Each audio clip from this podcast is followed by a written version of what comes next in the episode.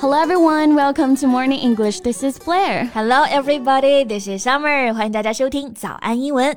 节目开始之前呢，先说一个小福利。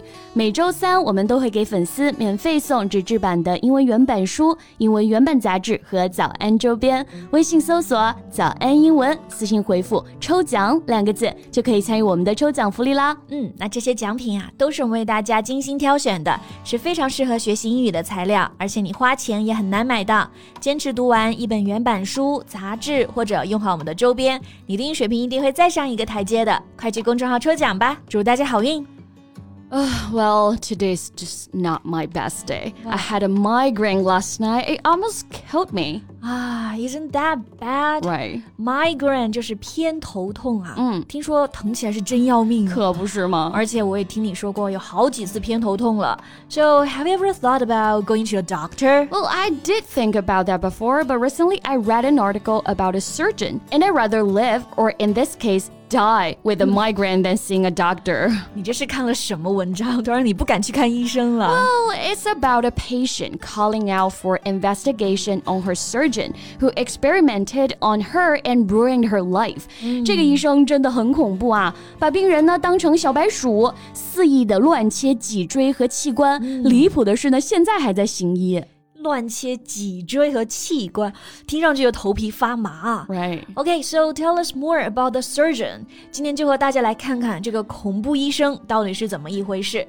我们今天的所有内容呢，也都整理好了文字版的笔记，欢迎大家到微信搜索“早安英文”，私信回复“笔记”两个字来领取我们的文字版笔记。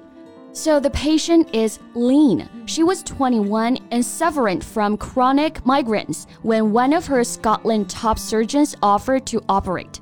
怪不得你不敢去治偏头痛啊！嗯哼，是因为这个病人二十一岁的 Leon，他就是因为偏头痛去找的医生。对他呢，是因为长期的偏头痛啊。嗯、那这里就用到了 chronic 这个单词，表示长期的、慢性的，就很难治愈。The disease lasting for a long time, difficult to get rid of. Yeah, and she didn't just go to a random surgeon at a small clinic. She went to a top surgeon. 给他看病的医生也不是随便一个小诊所里的医生啊，而是苏格兰国家级的名医，right？A top surgeon。这个 surgeon 大家应该都还是比较熟悉啊，他也是 doctor，但是更加强调是外科医生，做手术的那种。对，那看偏头痛呢是神经外科医生，我们可以在前面加上一个 neuro neuro surgeon。So the doctor we're talking about today is Sam Al-Jamel, who's reputed to be the best neurosurgeon in Scotland. Sam Al-Jamal，yeah，yeah，这个就是这个医生的名字啊。那他就说他可以帮丽颖来做这个偏头痛的手术。It will be only one operation, and she will be home in a matter of days。这里的 in a matter of days 就表示只是几天的事儿啊，做一个小手术，她就可以回家了。那虽然说是个小手术，听上去还是有点吓人的。He would remove a small part of a skull to alleviate pressure, and he told her he would use a new glue to seal the wound. 需要切掉他的一小块头骨，然后用一种新型的胶水把这个伤口给密封起来。怎么听上去觉得挺不靠谱的？对。然后呢，结果果然啊，第二天手术之后，这个胶水就爆开了，Leann 的脊髓液从他的脖子后面就流了出来。Right. Unfortunately, it did not seal properly and it burst.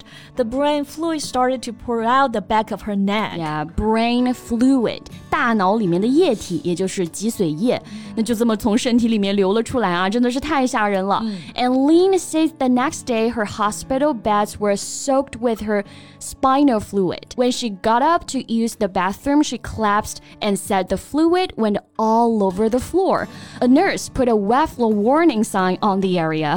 Oh my God. So Leann was in hospital for a month. Right. She knows now he was using the glue as part of a research trial, experimenting on her. That's what he was doing. 所以当时那个胶水啊，就是个试验品。对，医生是拿这个 Lin 当试验品了。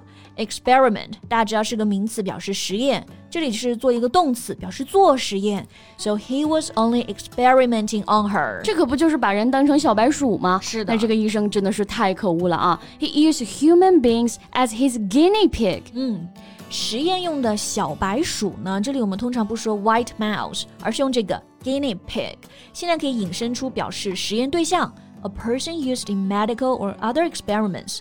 Jolene was used as a guinea pig, and her life was totally ruined. Leann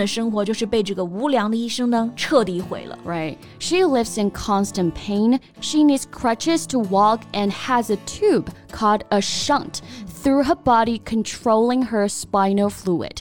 十多年过去了，Leann Everything has changed.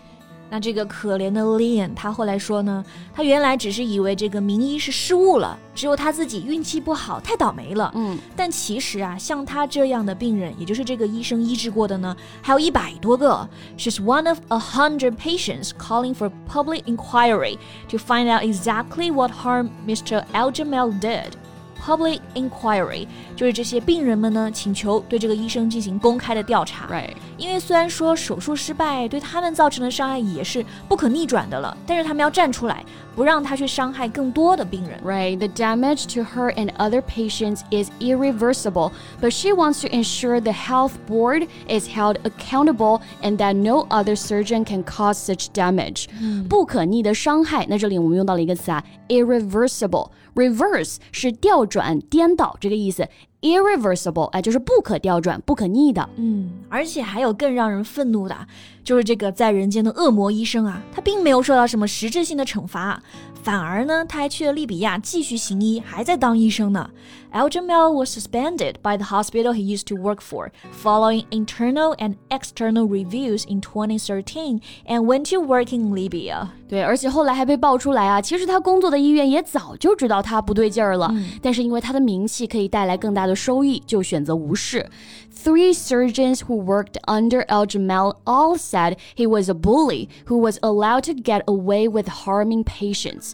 There was a lack of accountability in the department, and that Eljamel was allowed to behave as if he were a god, partly because of the research funding he brought to the department.